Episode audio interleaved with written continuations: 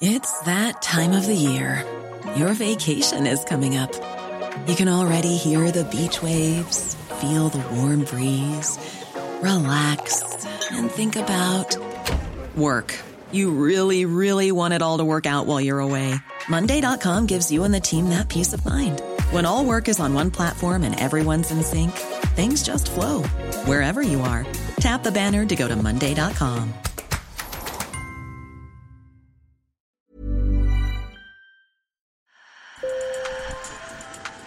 Bonjour. Hello. Hola. Marhaba bikoum. Sur le fil. Le podcast d'actu de l'AFP. Des nouvelles choisies pour vous sur notre fil info. Foot et politique font-ils bon ménage? Dimanche, c'est le coup d'envoi de la Coupe du Monde au Qatar, une compétition sportive sur fond de politique avec des polémiques sur l'écologie, les conditions des travailleurs migrants ou encore les droits des personnes LGBTQ. Si la FIFA veut d'un mondial sans politique, des joueurs prennent parti.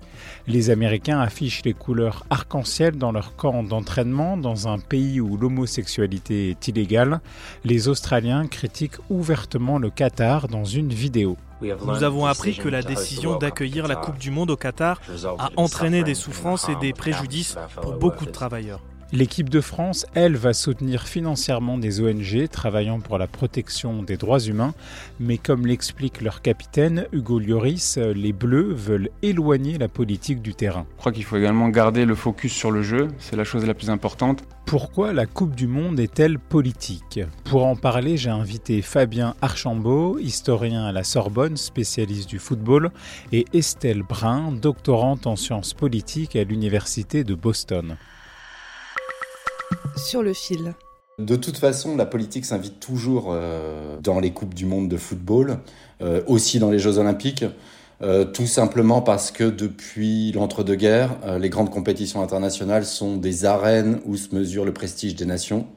Et qui dit prestige des nations dit que les pouvoirs politiques sont forcés de s'intéresser à ce qui s'y passe, puisqu'il en va de la fierté de la nation. Donc soit pour euh, envoyer des athlètes ou des équipes qui soient compétitives, soit parce qu'ils organisent euh, la compétition. Et les critiques fusent contre cette Coupe du Monde organisée au Qatar. Mais pour le président français Emmanuel Macron, il faut maintenant se concentrer sur le sport. Je pense qu'il ne faut pas politiser le sport. C'est quand on attribue des Jeux, qu'ils soient des Coupes du Monde ou des Jeux Olympiques, qu'il faut en toute honnêteté se poser la question. Et que la question soit climatique ou qu'elle soit des droits de l'homme, il ne faut pas se les poser à chaque fois que l'événement est là. C'est au moment où on l'attribue qu'on doit se la poser. La FIFA, qui organise la Coupe du Monde, veut faire taire les revendications politiques. Elle a par exemple refusé aux Danois de porter un maillot en faveur des droits humains à l'entraînement. La FIFA ne regarde pas euh, qui elle a en face, à qui elle a affaire. Donc par exemple en 1947, quand euh, euh, l'URSS a voulu rejoindre la FIFA, elle l'a accueilli à bras ouverts. Parce que ce qui est important pour la FIFA, c'est la diffusion du jeu quel que soit le régime politique. Et donc, de ce point de vue-là, le seul moyen de s'en sortir, euh, c'est de refuser de faire de la politique, même si la politique est évidemment toujours là. Depuis l'attribution du mondial au Qatar, les polémiques se succèdent. Les justices suisses, américaines et françaises se penchent sur des soupçons de corruption. Mais cette Coupe du Monde n'est pas la première à susciter les critiques. En 1978, la compétition a lieu en Argentine sous dictature militaire. il y avait eu un précédent d'une tentative de boycottage euh, d'une Coupe du Monde. C'était la Coupe du Monde en Argentine en 1978. Finalement, c'est à peu près le même mécanisme, la même dynamique, euh, c'est-à-dire certains joueurs euh, qui émettent des doutes ou qui critiquent, certaines ça va jamais jusqu'aux fédérations. Les Danois et les Australiens, pourtant critiques de l'organisation du mondial au Qatar, veulent maintenant se concentrer sur le football. Et une fois que ça a commencé, eh ben, c'est parti. Et en gros, la Coupe du Monde se joue, quoi qu'il arrive. Même par exemple en Argentine, hein, ça a été la première Coupe du Monde à avoir été aussi regardée euh, jusque-là. Hugo Lloris, le capitaine des Bleus, a confirmé renoncer à porter un brassard arc-en-ciel au Qatar en soutien aux droits des personnes LGBTQ. Lorsqu'on est en, France, lorsqu'on accueille des étrangers, on a souvent euh, l'envie qui se prête à nos règles, euh, qui respecte notre culture. et j'en ferai de même lorsque j'irai au Qatar, tout simplement. Donc après, je peux être d'accord ou pas d'accord avec euh, leurs idées, mais, euh, mais je dois montrer du respect par rapport à ça. Ce commentaire du gardien de l'équipe de France a suscité beaucoup de critiques. Estelle Brun est chercheuse associée à l'IRIS. Le commentaire du coloriste est profondément politique. Euh, prôner la neutralité est un geste politique. Et ensuite, euh, je pense qu'il faut souligner que les footballeurs, les athlètes, les agents euh, de nos cultures euh, ont le droit de souhaiter rester silencieux, euh, ce ne sont pas des élus euh, de la République française.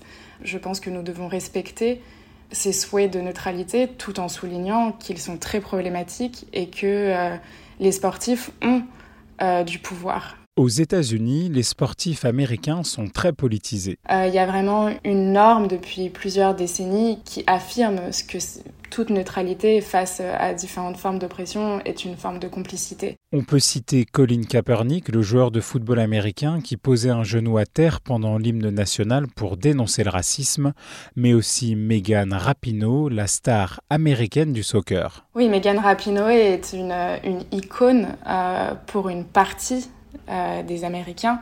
Euh, elle s'est notamment battue pour euh, l'égalité des salaires entre les équipes femmes et les équipes hommes, surtout dans un pays où le football féminin est beaucoup plus populaire et le niveau est d'ailleurs beaucoup plus élevé que le football masculin. Bien sûr, c'est une icône LGBT qui le revendique. C'était aussi une des premières athlètes à mettre le genou à terre euh, en soutien à Colin Kaepernick. Même si en Europe, l'immense majorité des footballeurs ne prend pas parti en politique, Fabien Archambault note une influence du modèle américain. Il y avait eu Kylian Mbappé, Antoine Griezmann sur les violences policières, et il y a eu Neymar. Neymar qui a affiché de manière insistante et, pro et prononcé son soutien à Bolsonaro, un des candidats de la présidentielle euh, brésilienne. Mais comme avec la Coupe du Monde au Qatar, sur le terrain, c'est le foot d'abord. Par exemple, Neymar en France a été décrié, euh, c'est-à-dire que son geste est mal passé, mais est-ce qu'il a été sifflé pour ça au Parc des Princes? Non. Ça fonctionne un peu comme un isolat, où là, on s'occupe de football et seulement de football, qui correspond à euh, la manière de fonctionner de cette, euh, cette industrie culturelle de spectacle sportif. Sur le fil revient lundi. Merci pour votre fidélité. Je m'appelle Antoine Boyer et je vous souhaite un excellent week-end.